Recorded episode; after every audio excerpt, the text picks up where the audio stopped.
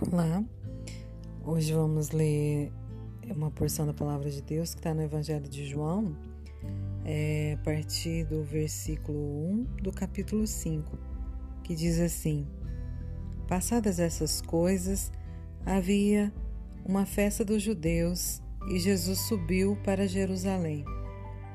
Ora, existe ali, junto à porta das ovelhas, um tanque chamado em hebraico Betesda o qual tem cinco pavilhões. Nestes jazia uma multidão de enfermos, cegos, coxos, paralíticos, esperando que se movesse a água, porquanto um anjo descia em certo tempo, agitando-a, e o primeiro que entrava no tanque, uma vez agitada a água, sarava de qualquer doença que tivesse. Estava ali um homem enfermo havia 38 anos. Jesus, vendo-o deitado e sabendo que estava assim há muito tempo, perguntou-lhe: Queres ser curado? Respondeu-lhe o enfermo: Senhor, não tenho ninguém que me ponha no tanque quando a água é agitada, pois enquanto eu vou, desce outro antes de mim. Então lhe disse Jesus: Levanta-te, toma o teu leito e anda. Imediatamente o homem se viu curado e, tomando o leito, pôs-se a andar. Essa porção é muito forte, né? Que nos mostra um local chamado Betesda.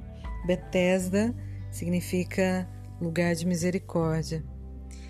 E vemos aqui né, a representação de um local especial em que os doentes, enfermos podiam estar ali à espera de um milagre. E vemos aqui esse homem, né, que, que estava ali há 38 anos. Ele era aleijado, né, enfermo já 38 anos.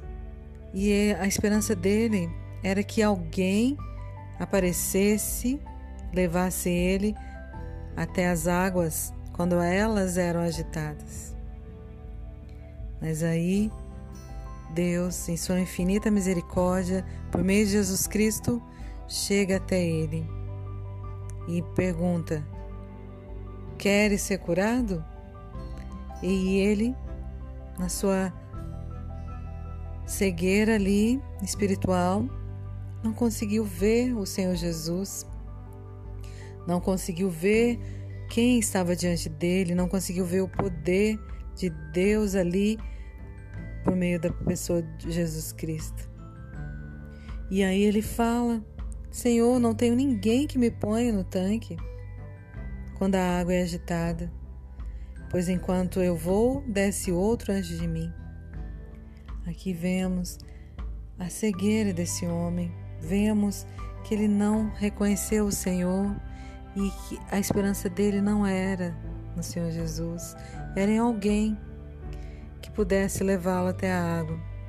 Mas Jesus, em sua infinita misericórdia, viu aquele homem e deu uma ordem a ele. E disse: Levanta-te, toma o teu leito e anda. E ele imediatamente se viu curado, tomou o leito e pôs-se a andar. Pensa, que milagre mais maravilhoso. Né? Um homem que estava ali né, muitos anos, sem ter ninguém para ter misericórdia dele, encontrou misericórdia no Senhor Jesus né, e pôde ser curado. E muitas das vezes nas nossas vidas, o Senhor está nos chamando, perguntando, né, se queremos ser curados ou o que queremos. E muitas das vezes a gente está com os olhos espirituais fechados, não conseguimos ver o poder desse Senhor que veio aqui nessa terra e se deu por nós, naquela cruz do Calvário. É.